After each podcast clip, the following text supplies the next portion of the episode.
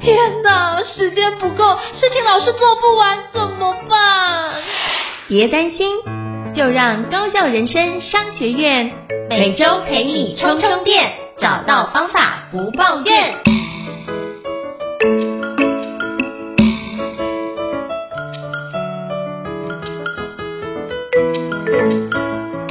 大家好，我是赵胤丞，欢迎大家来到高效人生商学院 Podcast 新书访谈节目。我不知道各位在从小的时候在学习上这件事情，是是遇到很多的挫折呢，还是说你的学习上有一些贵人可以指点你，不管是父母或者是家长或是你的同学？那为什么会有些人这么会念书？然后可以不用补习，就一样可以高效的学习，然后觉得学习是很多的乐趣呢？那你会不会在中间有一些疑问存在？为什么别人做得到，为什么我做不到？那我今天想跟各位分享介绍一本书，是这样，叫做《陪伴孩子高效学习》，陈志恒心理师写给父母的三十二个陪伴学习心法，帮助孩子找回读书自信，掌握满分策略。那我觉得这件事情在身为家长，包括自己，我自己也是家长，就觉得，哎，我以前自己学习状况不错。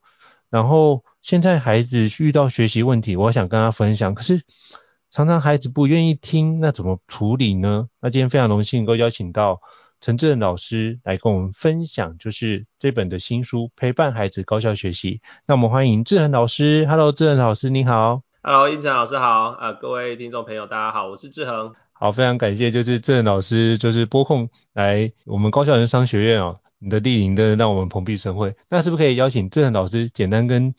听众做一下自我介绍，让大家可以多认识你一些呢？好，呃，我本身是一个智商心理师，那呃，我过去呢有非常多年哈，大概快十年的时间，曾经在中学里面服务，嗯、好，我是在国立彰化高商当过辅导老师，也当过辅导主任，那所以有蛮多跟青少年孩子互动的机会，然后呢，呃，在跟他们互动哈，那这些青少年事实上哦困扰很多。人际关系的困扰啊，未来啊，迷惘啊，然后呢，其实其实我觉得这些孩子有一个最大的困难，就是呢，我发现他们的课业学习上面有很多的挫败感，有些找不到方法，有些呢很无力，有些快要放弃了，很想要学好，但是又听不懂，很想要学好，但是呢又没有好的技巧啊，所以这个也是我一直关注的主题啦哈。那后来我离开教职，离开教职，我就开始成为一个自由工作者。啊，自己接案，那现在大部分的时间都是在演讲，所以接触到很多的父母，那很多的父母事实上他们呢带来的困扰，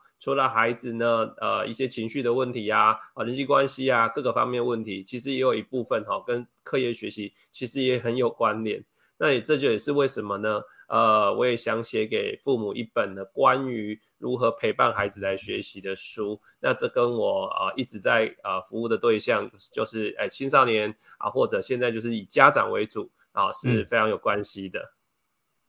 是非常感谢志仁老师的分享。那我也想请教志仁老师，就是因为我自己读了。您的大作也做了非常多的笔记哦，那我也想跟您请教一下，就是一般读者要怎么样去阅读跟使用您这本新书，就是陪伴孩子高效学习呢？你会怎么样建议他？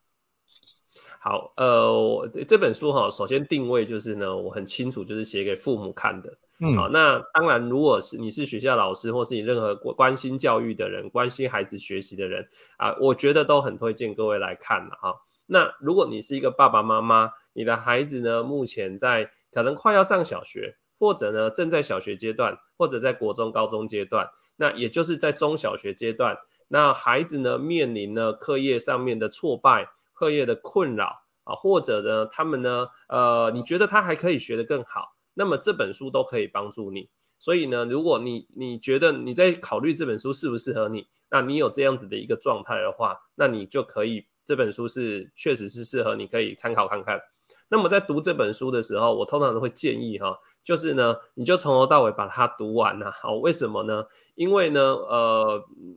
它里面是有脉络的哈。我我的我的我这本书里面哈分四大部分。第一个部分其实就是在谈呃理解孩子的学习困扰。那呃通常我们很急着想要给孩子一些方法。告诉孩子怎么做，或帮孩子做一些学习上面额外的安排，例如说补习啊、家教或什么。可是我们往往没有先理解孩子到底问题出在哪里，他到底是呢听不懂，卡在哪里，技巧不好，或者他其实内心里面早就已经习得无助了，他很挫败，哦，或者他呃有一些生活中其他的一些外部的干扰，影响了他读书学习的心情，好，那这些都会影响孩子读书学习上面的成绩表现。那么我们要先去理解，所以我花蛮大篇幅在写这一块，就是希望父母呢先能够理解啊，先能够理解。那你看到我的呃这个书里面有很多的案例，基本上呢，也许都发生在你的孩子身上也有可能。然后我们再进一步呢，再来看看，哎，怎么样引发孩子的学习动机哈？因为呃我在书里面写到哈，学习动机是学习的起点。其实很多时候呃孩子并不是没有技巧。也不是呢，他这个呃这个呃方法错误，或者他不不理解，或者太笨怎么样，而是他根本就动机低落。那对一个动机低落的孩子来讲，我们也要去理解，那为什么会动机低落？那怎么样透过不同的面向来提升孩子的学习动机？动机一旦起来了，嗯、这个时候你再给他方法，他就会愿意去使用。所以我也会教父母怎么样啊、呃，这个帮助孩子来培养一个。一个从小培养一个正确良好的一个学习习惯，还有使用学习策略，然后呢，最后其实也要提点父母的就是，呃，比课业学习更重要的事情其实是亲子关系。良好的亲子关系，这是一辈子的哈。课业学习它其实也只是人生的一部分啊，所以我们要看到是一个孩子整个全人的发展，而不是只是聚焦在课业学习这件事情上。所以它毕竟是一本教养书啦，它毕竟是一个可以帮助你跟孩子互动更好的书。其实我的初衷其实是在这里。是。我觉得这个看完有非常多篇章，我都非常有共鸣感哦，所以非常感谢志恒老师出了这么好的书。那我想请教志恒老师，因为包含你刚刚提到，哎，更重要的是亲子关系。可是我在里面读到一篇，我觉得超有感受的，就是回家作业写不完怎么办？那这些事情都经常会发生在我认识的所有的孩子或所有的父母身上，就是说。孩子可能明明十分钟或十五分钟就可以写完的作业，但是就是硬在那边拖拖拉拉不专心，然后写了三四个小时，甚至写到就是十一二点。那嗯，刚开始我们也知道说，这我们要好好的跟孩子沟通，可是到最后你会发觉那个理智线会断裂，然后就开始就是 用不同的方式对待孩子，就比较有情绪的角度去对待孩子。那时候的亲子关系就比较紧绷，可是要怎么样去达到？我们然后讲完之后，你就觉得啊，我又后悔了。经常会在这种就是不断的重复这样的循环。那不知道像志恒老师过去遇到这样的一个个案咨询的时候，你会给他什么样的一个建议呢？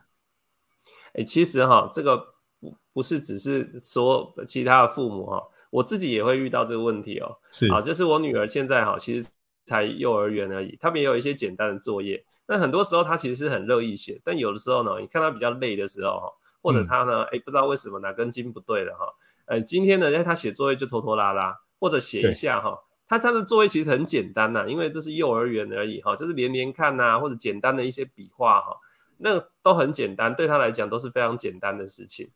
呃，以往他都可以写得很好，可是有的时候他就是会，写一下就玩一下，然后分析一下，拖一下，然后你就要盯一下盯一下，然后也确实会开始不耐烦。你就赶快写好嘛，写好你就赶快去吃饭，吃完饭然后你就可以看卡通，你就做你想要的事情嘛，对不对？好，那所以就是难免爸爸妈妈就会开始火大，然后火大就会想碎念，一开始是提醒，接着就碎念，碎念之后呢就用吼的，对不对？好，那孩子也心情不好，好，那呃我觉得这件事情哈，确实就是我们是需要要求孩子哈。啊，要求孩子要把他该做的事情做好。可是，在要求之前，啊，最重要的一件事情就是我们爸爸妈妈自己要先能够安顿自己内心的焦躁啦。因为这件事你做不到的话，你是没有办法跟孩子好好谈的，你也没有办法跟孩子好好的来，呃，这个安抚孩子的焦虑情绪啊，或者去理解孩子的现在到底是怎么的。啊，例如说，如果我很暴躁的时候，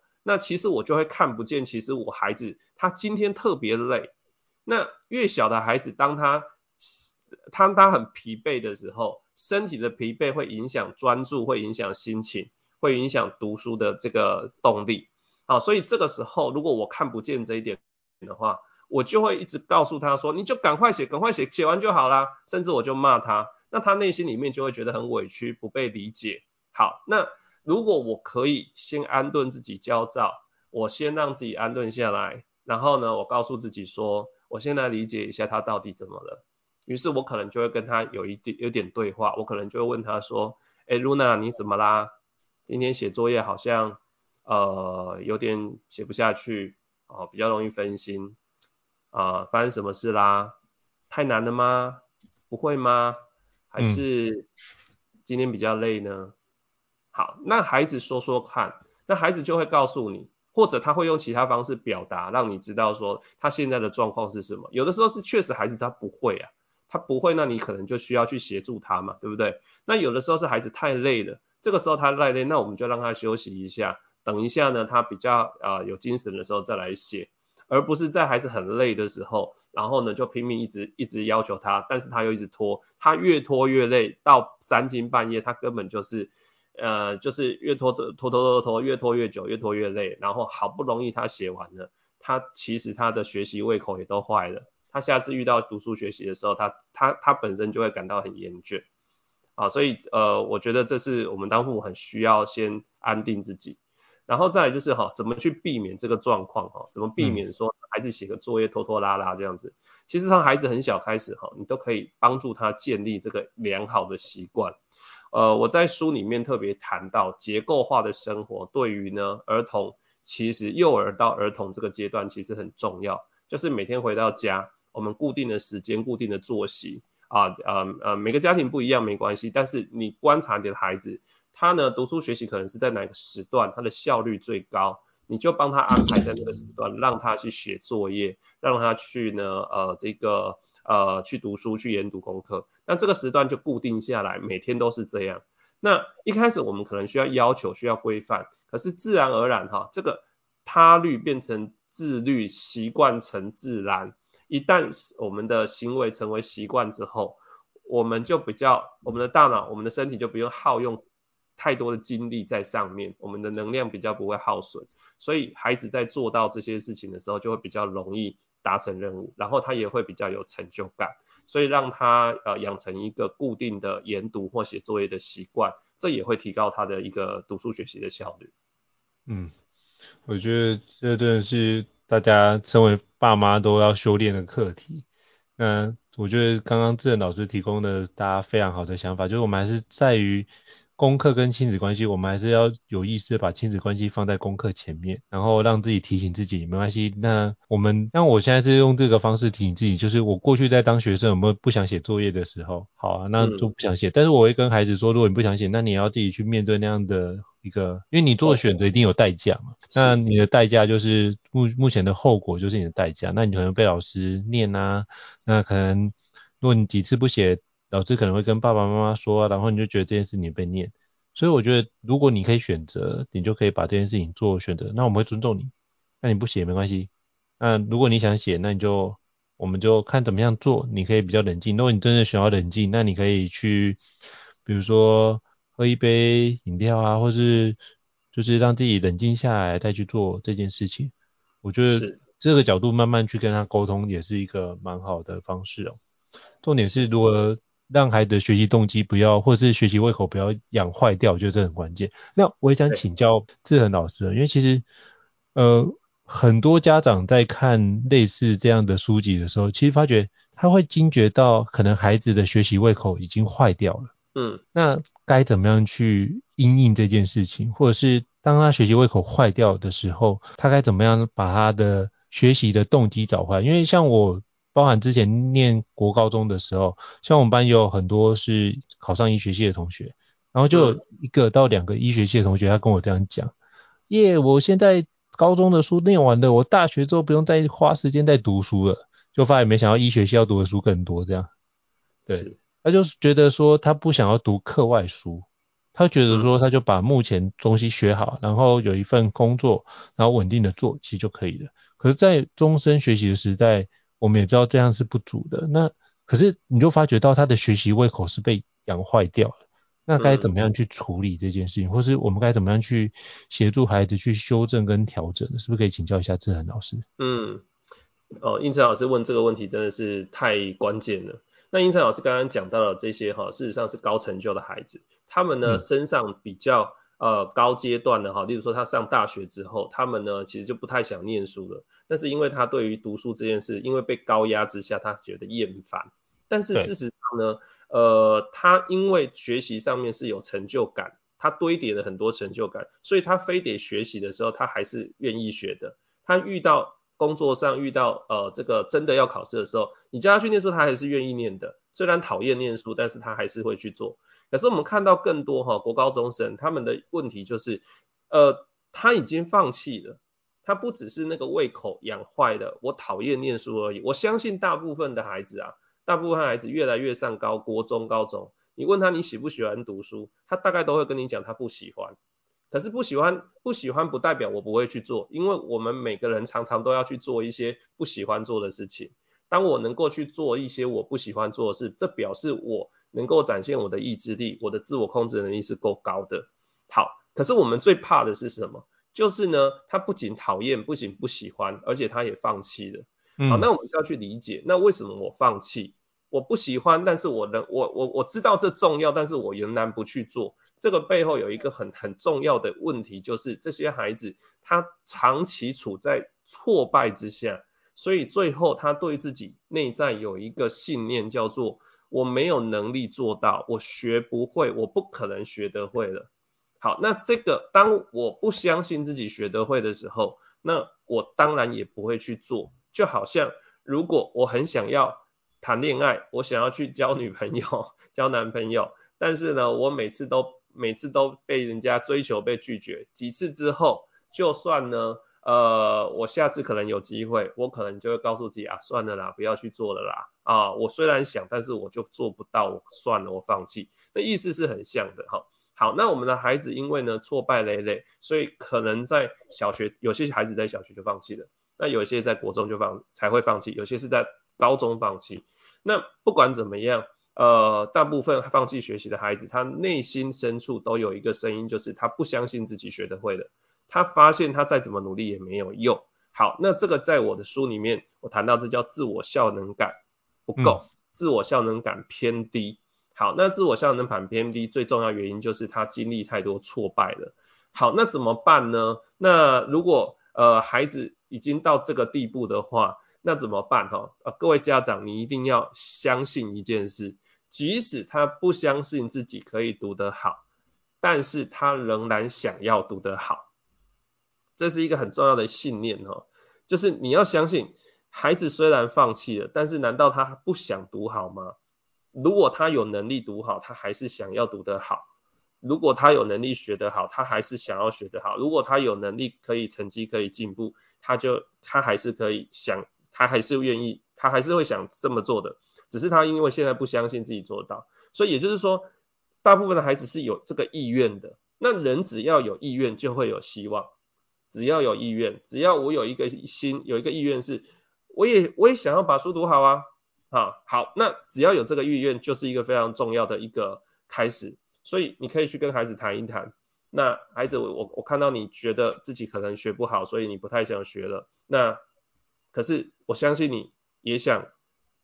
好好念书，也想要考高分，你应该想吧？好，先问，先先在这个意愿这个地方跟孩子谈一下，然后呢，你也可以跟孩子谈一谈读书学习的意义、价值是什么。好，那不管怎么样，最重要的事情是帮助孩子累积成功经验，因为既然他学习胃口坏掉，哈，学习挫败，那就是因为他挫败太多，所以现在慢慢要回来，就是。帮助孩子掌握他可以现阶段能够掌握的一点点也好，好能够有一点点读一点书，得到一点成就感，然后我们呢对他呢多一点肯定，正向聚焦。我的书里面有很多这样子的一个对话的示范哈，然后一点一滴的慢慢慢慢的帮他建立起学习的自信心。好，那怎么坏掉就怎么回来嘛，其实这很重要，但是你千万不能急，因为这不是简单的事情哈。这个都是一定是慢慢慢慢慢慢堆叠的过程，所以也许花了三年五年，那孩子慢慢诶有在这过程中，诶他突然间有领悟到一些学习技巧，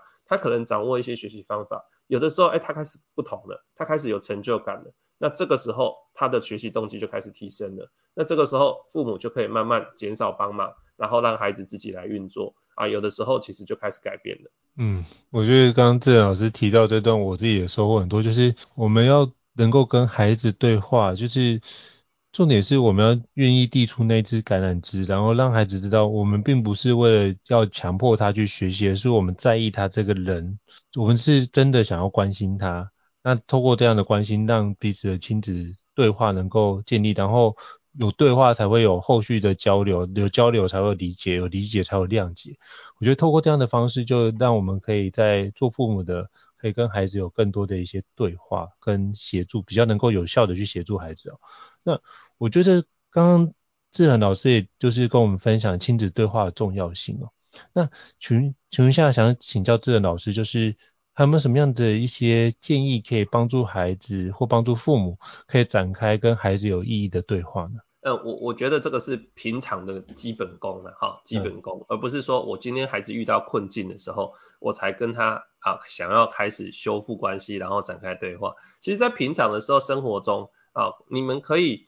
呃有来有往有往的互动，针对某一个议题，然后呢可以天南地北的聊天，然后聊的过程是很开心愉快的。但是甚至聊到读书这件事，孩子也不会感觉到有压力有反感，那么孩子自然愿意跟你谈。那么你今天你看的志恒老师的这本书，你觉得里面有很多很好的读书方法要跟孩子分享，那孩子才会愿意听啊，孩子才会愿意跟你讨论啊，才会愿意采纳嘛。不然大多数的家长就会发现一个问题，就是我我看了这样类似这个书，也包括之前应成老师其实也出过类似的书哈，也不不瞒各位哈，我这本书书写的过程里面，我也参考应成老师之前啊有一些啊也是学学习方面的大作，是非常非常精彩而且非常实用的。对，那呃我这些东西哈，很多的家长知道了之后，他遇到最大的瓶颈就是，我想告诉孩子，可是孩子不想听啊。他想跟孩子根本连想跟我谈读书都不想谈，我跟他讲说，哎，你要不要、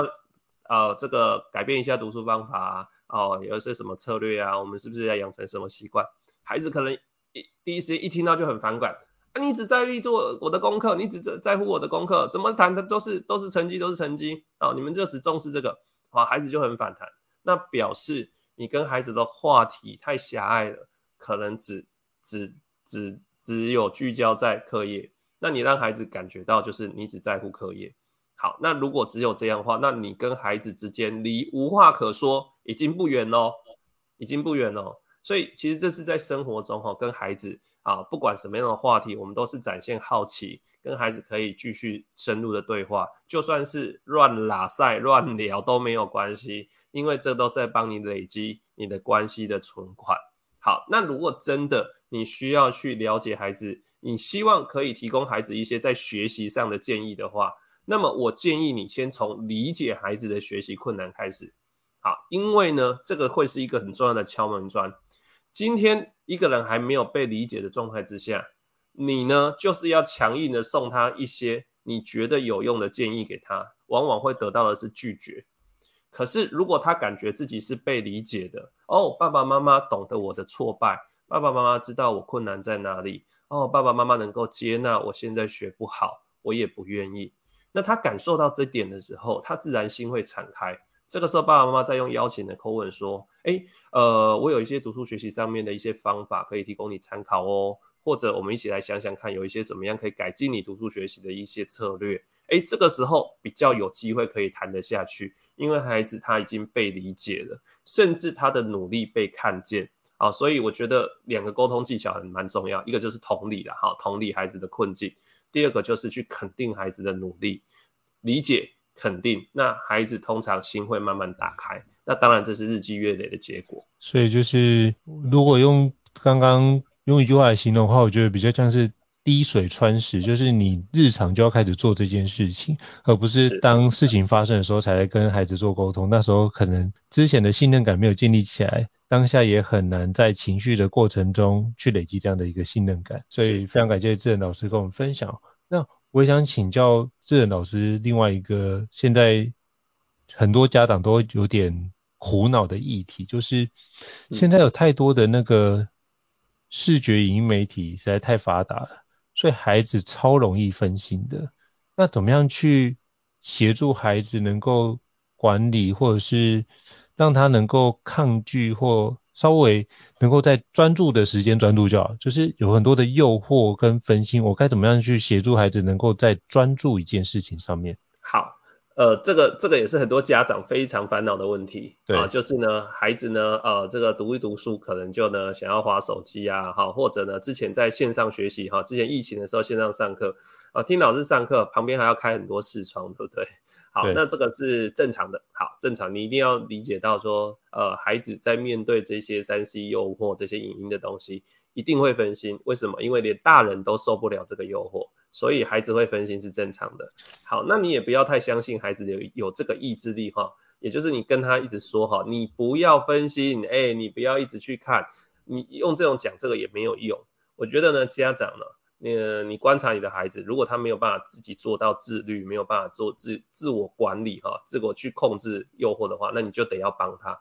那帮他的方式，很简单，就是呢，帮他做环境的规划，也就是他的读书环境哈，尽可能单纯。减少这些三 C 诱惑的干扰啊，也就是他可能是在一个相对啊比较单纯，然后呢呃物品的摆放啊，甚至三 C 其实是不能进入书房的，三 C 放在公领域，然后读书的时候他身边尽量不要有三 C 这些东西，就算要有也不要连网路哈，就是反正让他的这个环境相对单纯。然后呢，可以让他在读书时间里面，他好好的完成他的作业。那当然，他有的时候需要用三 C 来这个查资料，好，或者是透过三 C 来缴交作业、缴交报告，或者是呃上网去写一些评量之类的。那需要用到三 C 来做学习的时候，当然你也要开放。好，那但是用途就是只用于学习上面。OK，好，所以基本上哈就是这样，就是呃三 C 使用可不可以给孩子哈？当然可以。那呃。通常在学习上面，孩子如果需要透过 3C 来学习的话，那我们基本上就是鼓励孩子啊是可以使用的。好，可是呢不，今天我学习不需要用到 3C 的时候，那我就需要去控管。那额外我会每天给你一段呃我们约定好的娱乐时间。那这段娱乐时间，你就在这段时间里面约定好的时间里面啊，你要上网去看影片，你要打电动啊，你要做什么？只要不是呢那些暴力色情或者违法或者是不适应的内容，基本上啊爸爸妈妈就允许没有关系，因为孩子可能也需要接触，也需要舒压一下。那这个是在额外啊跟孩子约定的时间。好，那读书的时候就好好读书，先帮孩子做好这个呃这个呃环境的控管。那一样我也是告诉青少年，因为青少年也有这个议题哦。青少年很多的孩子哈，我去我去演讲或者带一个工作坊的时候，有时候呃青少年就问我说，老师，我读书读没几个字哈，我就看到那个我旁边手机在闪，我就拿起来滑，一滑下去不得了了啊，半个小时就过了，一个小时就过了，怎么办？我怎么抵挡三 C 的诱惑？哎，孩子有这个病识感，我觉得还不错。呃，我都告诉他们说哈，呃，唯一的方法叫做眼不见为净，就是你要把这些东西移除到你的读书环境，不要放在书桌。不要放在书房，把它拿出去。那你这段时间好好读，赶快把它读完，有效率读完。然后呢，休息的时候你再去碰这些东西，那这样子就比较不会互相干扰。所以就是照镜啊，就是把那个孩子的环境，就是我们能够塑造的，应该是让孩子在一个相对专心的环境之下，然后养成一个好的学习的习惯。透过这两件事的加成，然后让他慢慢的去减少他分心。我觉得像刚刚志仁老师讲的，我也有感觉。像我在平常，我会多做一件事，就是让当孩子不专心，我就会跟他玩个游戏竞赛。诶，如果你可以专心的，比如说时间到，我会你会听到一个铃声响，那我就开始用番茄钟工作法的方式带领他做，就起码你要能够专心二十五分钟吧。那这二十五分钟你不要就是跟。呃，就是你的兄弟姐妹去对话，那你就可以把这件事情给展开，然后起码专注，如果有达到，我们就可以有一个奖励的机制，比如说点数啊，什么方式去做展开。我觉得，因为他就比较愿意去做。可是我发觉，嗯、同一个方式也必须做变换，因为太久了，他也会有那种疲乏感，或是没有新鲜感。所以如果在中间去想类似的活动，我就觉得这也是。爸妈需要考验，就是考验爸妈的另外一个环节，这样子。是是。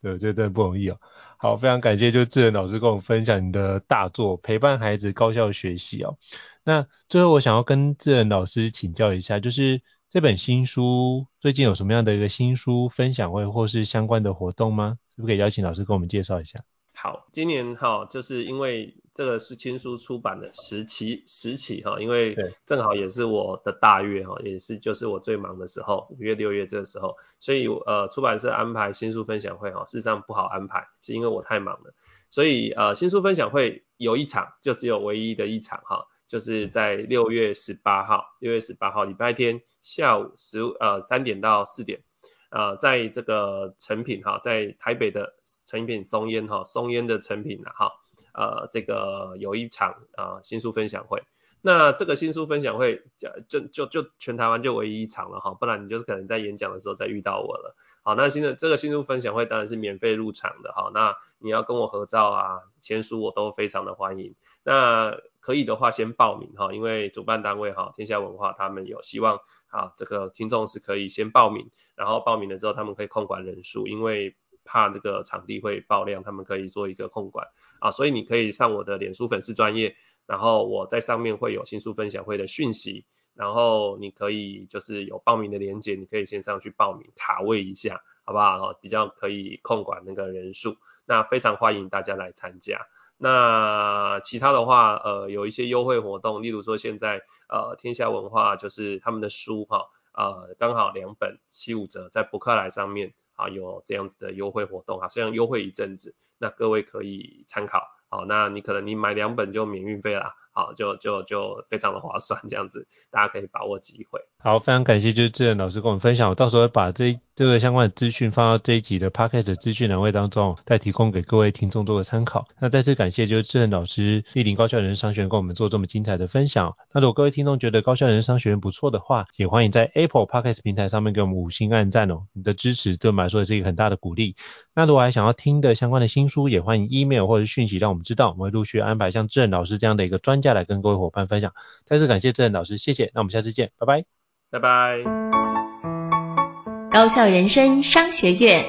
掌握人生选择权。